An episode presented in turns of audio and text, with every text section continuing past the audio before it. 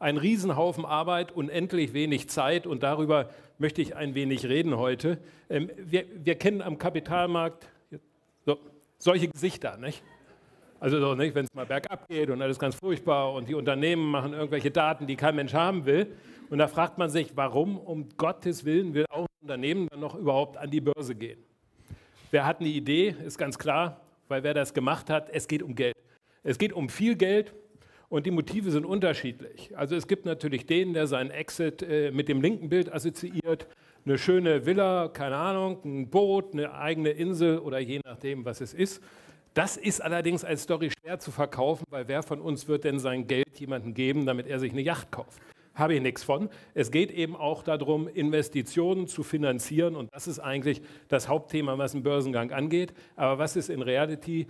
Natürlich derjenige, der sein Unternehmen an die Börse bringt, will auch ein bisschen Yacht abhaben. Also immer genau gucken, wie viel Yacht in dem Prospekt drin ist. Ja, wie wird man zu so einem Strahlemann wie die, wie die Leute hier? Ne? Die haben das offensichtlich ganz gut gemacht und ganz geschickt hinbekommen. Die haben das mit der Yacht geschafft und haben trotzdem noch Investoren an der Börse. Darum soll es gehen. Wie bei allen im Leben, es geht um die Story. Was heißt Story? Story heißt, man muss ja irgendwas dem Anleger verkaufen, was so attraktiv wirkt, dass der sein Geld dahin gibt. Und meistens muss es ja auch so sein, dass der denkt, wenn er für 10 Euro am Emissionskurs kauft, irgendwie spätestens vier Jahre später gefühlt 100 Euro zurückbekommt. Also die Story muss man erstmal entwickeln und da ist eine ganze Menge Arbeit zu leisten. Im ersten Schritt, wie bei allem, es geht um Strategie. Also der Börsenkandidat muss sich, wenn er seine IPO Journey, seine Initial Public Offering, so heißt das so schön, Börsenreise antritt, genau überlegen, welche Geschichte will er erzählen, welchen Anleger möchte er denn haben. Und wenn er das alles hat, muss er sich den richtigen Markt suchen. Und wenn man sich den richtigen Markt sucht, guckt man so auf die Weltkugel ja, man kann nach Europa gehen, man kann nach Asien gehen, man kann nach Amerika gehen. Es gibt sogar in Afrika Börsen, man glaubt es gar nicht, wo überall Börsen sind. Die Frage ist, wo gehe ich hin? Ja, also überall sind unterschiedliche Anforderungen, Verhältnisse. Natürlich gehe ich dahin, und das ist die Kernfrage für alle Tätigkeiten, die danach kommen, wo ich am einfachsten zum größtmöglichen Preis meine blöden Aktien irgendwem verkaufen kann. Und das ist auch das, was sich Unternehmer überlegen, wenn sie einen Börsenplatz aussuchen. Da geht man nach Amerika oder nach London, weil da besonders viel Liquidität im Markt ist, besonders viele Leute ihr Geld anlegen wollen, vielleicht weil auch die ein oder anderen Geldwäschegesetze nicht so konservativ sind wie in Deutschland. Wer weiß das? Komischerweise sind in London extrem viele Russen investiert. Ich weiß nicht, woran das liegt. Aber mag sein, dass das ein Grund ist. Der Nachteil ist natürlich, dass der Börsenplatz nicht nur Attraktivität in hinrichtig für Anleger hat und Volumen hat, er hat auch Regularien, und zwar höchst unterschiedliche. In Amerika sagt man immer so, gelten die strengsten Börsenregeln. Wir wissen alle, die SEC ist sozusagen die Oberstaatsanwaltschaft dieser Welt, die immer Unternehmen verfolgt, wenn sie da irgendwas Komisches machen und schickt auch tatsächlich Vorstände 100 Jahre in den Knast, wie damals bei WordCom. Also wenn man da hingeht, muss man sich das überlegen. Ne? Also die Gefahr, da mal gefangen zu werden, ist deutlich größer als in Deutschland, aber es gibt mehr Geld aber die Regularien sind deutlich schwieriger und stärker. Und das ist sozusagen der Rahmen für alles, was dann kommt. Wenn man an die Börse gehen will, weiß, wohin man gehen will, muss man erstmal die rechtliche Struktur schaffen. Das heißt, äh, in Deutschland können Sie keine GmbH listen. Es muss zumindest eine AG oder eine SE sein. Wer mit den Rechtsformen sich nicht so auskennt, ist nicht so wichtig. Man muss zum Notar gehen und er muss eine Aktiengesellschaft draus machen oder eine Societät Europe. Äh, sonst geht das gar nicht mit dem Listing. Und so muss man die ganze Legalstruktur designen. Das kann viel Zeit und Geld in Anspruch nehmen. Steuern ist ein Riesenthema.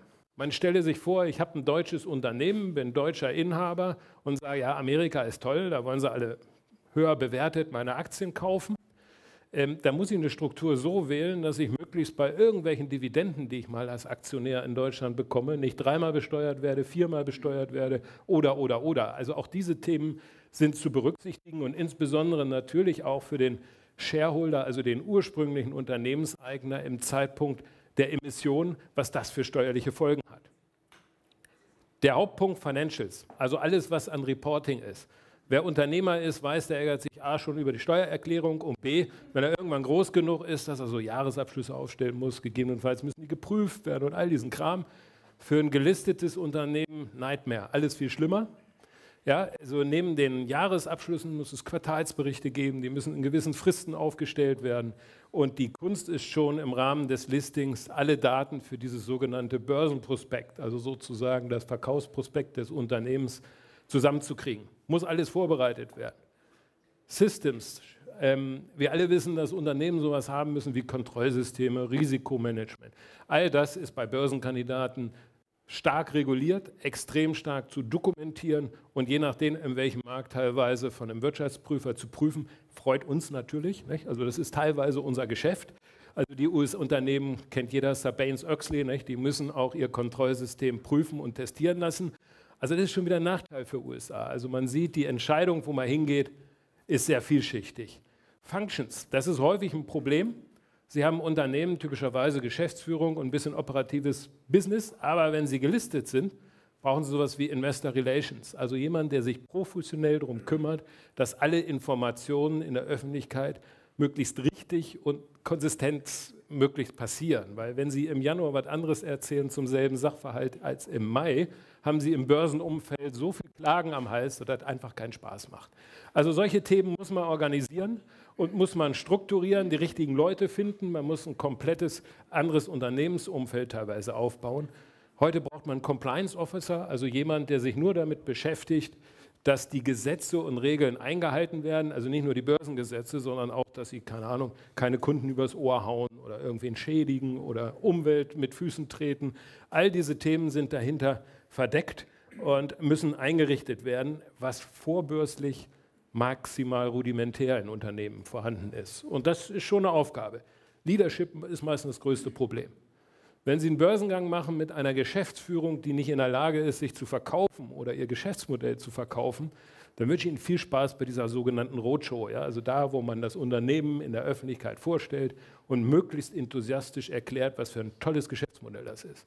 Wenn Sie da so einen Erbsenzieher haben, der da mit seinen Kontrollmatrizen ankommt, der wird vermutlich die Analysten nicht vom Hocker hauen. Also Sie brauchen eine super Geschäftsführung, Sie brauchen möglichst ein ja, Board of Directors, ein Aufsichtsrat oder ein Supervisory Board in den USA, was mit renommierten Leuten ausgestattet ist. Das schafft Vertrauen, wenn Sie Ihre Aktien platzieren. Dann müssen Sie erstmal alles bekommen und das müssen Sie erstmal alles organisieren.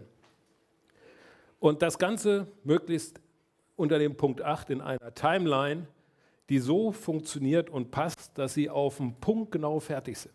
Das muss alles da sein. Das Prospekt muss da sein, die Struktur muss da sein, gerade die Infrastruktur, weil sie spätestens nach dem Listing-Date vom Tag 1 an Börsenrecht unterliegen. Das heißt, sie müssen Ad-Hoc-Mitteilungen machen, wenn irgendjemand was zu berichten hat. Sie brauchen einen Investor Relation Manager, der sofort vom Tag 1 an professionell das macht. Und es muss so in ein Zeitfenster passen, dass der Kapitalmarkt auch optimal vorbereitet ist auf ihre Aktien, sprich genug Leute, genug Geld haben, das Zeug zu kaufen. Das scheitert manchmal, das ist der Hauptgrund für Börsengänge. Ist alles fertig? Ich habe noch nie ein Projekt erlebt, wo irgendwas nicht fertig war. Aber ärgerlicherweise hat keiner mehr Lust, am Kapitalmarkt Aktien zu kaufen. So ähnlich ist die Stimmung im Moment ja auch wenn man in der Zeitung liest, dass die ein oder andere Börsenplatzierung gerade im, äh, im Rocket-Internet-Umfeld oder so abgesagt wurde. Und das sind alles Themen, die auf dem Punkt genau fertig sein müssen. Deswegen brauchen Sie immer einen Plan B. Das heißt, wenn Ihr Börsengang nicht funktioniert, dass Sie nicht durch diesen ganzen Aufwand, der entstanden ist, dadurch pleite sind, weil Sie kriegen ja kein Geld vom Markt in dem Moment. Also haben Sie meistens einen Plan B, dass Sie vielleicht einen anderen institutionellen Investor an Bord nehmen oder, oder, oder. Gibt es ganz vielschichtige Möglichkeiten, das zu organisieren. Und da spricht man halt von Multitracks. Sie müssen also einen Börsengang vorbereiten, gegebenenfalls noch eine Investition oder eine Finanzierung mit einer anderen Bank oder einem anderen Gesellschafter. Das alles zeitgleich zu managen. Und da kann man erkennen, dass ein Unternehmen damit in der Regel alleine überfordert ist. Deswegen gibt es eine Unzahl an Beratern, die so einen Börsengang begleiten, freudigerweise. Nicht? Das sind die Rechtsanwälte, den Prospekt malen, das sind die Investmentbanker, die alles machen, um das Zeug am Ende am Markt zu platzieren. Da braucht man auch so eine Lizenz für, deswegen können das leider nur Banken machen. Sind natürlich wir Wirtschaftsprüfer, die das ein oder andere da bestätigen müssen und alle verdienen damit ein bisschen Geld, weil logischerweise, wo viel Geld zu holen ist, kann man auch viel Geld verdienen und das ist im Börsenumfeld immer so. Schlecht ist es für uns immer, wenn dieser Börsengang abgesagt wird. Nicht? Wer zahlt gern Kosten für nichts? Da schicken sie dem Mandanten eine Riesenrechnung und er sagt, ja, ich habe doch nichts gekriegt am Markt, ist doch geplatzt, das Ding. Wie soll ich es bezahlen? Aber das ist das Leiden, was dann die Rechtsanwälte, Investmentbanker und Wirtschaftsprüfer irgendwie managen müssen und teilen müssen. Wenn man das alles vor sich sieht, ja, deswegen ein bisschen Mitleid wollte ich auch mal haben. Wenn man das alles vor sich sieht, muss man sich umso mehr überlegen, warum tut man das alles? Das mit der Yacht ist auch nicht so einfach. Äh, mit den ganzen Regularien und Risiken und gegebenenfalls äh, Risiken auch mal ins Gefängnis zu kommen, wie in den USA. Warum tut man das? Also ich kenne nur ein Motiv, warum man das tut. Und das ist die Belohnung am Ende. Nach jedem Börsengang, nach jedem erfolgreichen Börsengang gibt es eine Wahnsinnsparty. Und das motiviert Leute, das immer wieder zu tun. Die Investmentbanker sind heiß drauf, da mitfeiern zu dürfen. Die, die können das ja besonders gut, weil sie auch gewisse Hilfsmittel meistens zu Rate ziehen. Und auch das Unternehmen ist natürlich voller Freude, das zu tun. Und ich äh, bin durchaus begeistert, dass ich diese Challenge geschafft habe, also einen Börsengang innerhalb von zwölf Minuten zu erzählen. Ich hoffe, dass das heute so ähnlich wird. Ja? Das ist meine große Ambition. Herzlichen Dank.